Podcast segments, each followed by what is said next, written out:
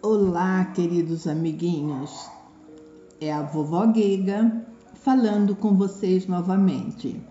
Sou voluntária na Casa Espírita Luiz Picelli do projeto Picelli Fraterno integrante do grupo Cuidando de Todos Nós. Moro em Maringá, Paraná, Brasil. Com muita alegria, vamos fazer leitura de historinhas lindas para vocês que sempre tra trarão algum ensinamento da pátria espiritual, dos nossos anjos da guarda, que vão trazer mensagens bonitas nos ensinando algumas coisas. A historinha de hoje nos trará lições de humildade e o nome da historinha é A Baleia Azul. Vamos a essa bela historinha. Ela nasceu grande e forte. Desde recém-nascida, era muito maior do que os outros habitantes das profundezas do oceano. Afinal, era uma baleia, uma linda baleia azul. Mas Balofa, como seus amigos peixes a chamavam, não conseguia brincar e se divertir como todos os outros seres por causa do seu tamanho. Com o passar do tempo, como só conseguisse brincar com as outras baleias iguais a ela, começou a desenvolver dentro de si um enorme desprezo pelas outras criaturas que habitavam no fundo do mar. Fossem eles peixes, ostras, mariscos ou cavalos marinhos. Considerava-os pequenos e insignificantes e o orgulho pelo seu tamanho e beleza tomou conta do seu coração. Fazia pouco caso dos peixinhos, sequer lhes dirigindo a palavra. E quando se aproximavam querendo brincar ou mesmo conversar, ela respondia altaneira: Não se enxergam? Vejam o meu tamanho e vejam de vocês. Vão procurar sua turma, que eu tenho mais o que fazer. E como muitos seres do mar se afastassem à sua aproximação, temendo ser esmagados por ela, Balofa acreditou-se verdadeiramente invencível e autossuficiente, afirmando convicta e cheia de orgulho: Eu sou forte e poderosa, não preciso de ninguém. Certo dia, contudo, passeando com sua mãe, afastou-se do cardume, encantada com a beleza de uns corais que vira ao longe. Nunca estivera naquela região, que era absolutamente desconhecida para ela. Não se preocupou, porém. Era grande e sabia se defender. Não havia morador das profundezas dos mares que pudesse vencê-la. Quanto ao caminho de casa, logo o encontraria. Era uma questão de tempo. Com sua inteligência e a sua força, não tinha medo de nada. E assim pensando, percorreu enormes distâncias sem saber para que lado estava indo. Já estava cansada quando, sem perceber, aproximou-se de uma praia e ficou presa em um banco de areia.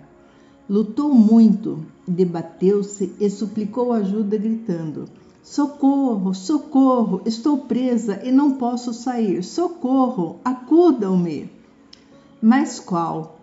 Aquela era uma região deserta e não passava ninguém. Fazia horas que estava fora d'água sob o sol escaldante. Estava exausta de lutar e sentia-se cada vez mais fraca. Ninguém atendia suas rogativas e a pobre baleia pensou que era o seu fim. Morreria ali, sem obter socorro e muito longe da família. Chorou, chorou muito, desesperou-se e compreendeu finalmente que não era tão autossuficiente como sempre acreditara, e que o seu tamanho, aquele enorme corpo de que sempre se orgulhara, era justamente a razão de estar presa no banco de areia. Com lágrimas nos olhos, lamentava-se. Ah, se eu fosse pequenininha, como os outros peixes, não estaria agora nessa situação. Meditou bastante e decidiu que se conseguisse se salvar seria diferente e não desprezaria mais ninguém. Deixaria de ser tão orgulhosa e faria amizade com todo mundo. Algumas horas depois, passou um garoto pela praia e, vendo-a, gritou: Uma baleia azul e parece que está encalhada. Vou buscar ajuda. Se fosse outra época, Balofa iria revirar os olhos com desprezo, não acreditando que uma criatura tão pequena pudesse ser de alguma utilidade. Agora, porém, era diferente. Agradeceu a Deus pelo auxílio que lhe mandava na pessoa de uma criança tão pequena. Logo depois, o menino voltou com o pai e outras pessoas das redondezas e, após muito esforço, conseguiram aproveitando a subida da maré, soltar a pobre baleia que sumiu nas águas toda feliz. Um pouco adiante, encontrou sua mãe, que a procurava muito preocupada. Aquele dia, no fundo do mar, houve uma grande festa e os peixes ficaram admirados de serem convidados por ela e mais ainda de serem recebidos com muito carinho e atenção pela linda baleia azul, toda sorridente e gentil. Gostaram da historinha da baleia azul? Perceberam que nós não podemos ser orgulhosos e nos orgulhar de alguma qualidade que temos? Temos que sempre ser humildes, tratar todos de forma igual não é porque eu sou mais inteligente que eu tenho que humilhar o meu coleguinha que tem algumas dificuldades na escola, ou porque eu tenho uma casa mais bonita, ou porque eu tenho um cabelo mais comprido. Todos somos filhos de Deus e a cada um esse Pai maravilhoso deu uma qualidade. E o principal que Ele deu a todos nós e que devemos usar todos os dias é a humildade. Sejamos humildes, meus amados, para que a gente não caia em alguma enrascada como caiu a baleia azul, sem ter ninguém para ajudá-la. Então vamos ser humildes e ensinar a humildade para todos aqueles que estão ao nosso redor.